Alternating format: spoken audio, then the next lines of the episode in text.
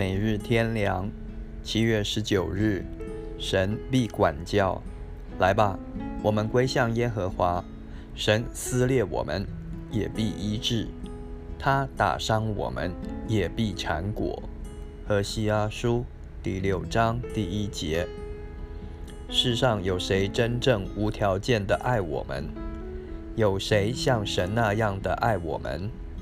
真是没有。人的爱不是因别人爱自己，就是因为对方有可爱之处。但我们在神面前没有什么可爱的，也没有爱神。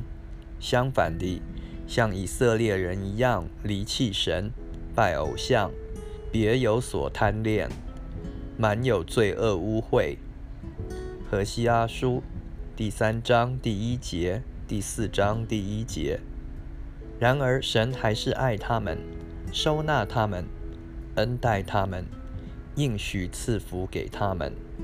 何西阿书第二章十四至二十三节，十四章四至八节。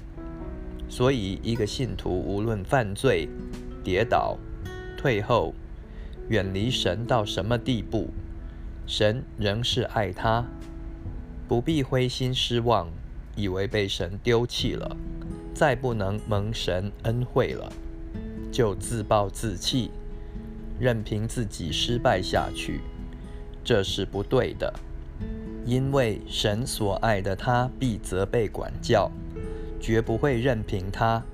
希伯来书十二章第七节、第八节，启示录第三章十九节，即或你想一直堕落下去也不行。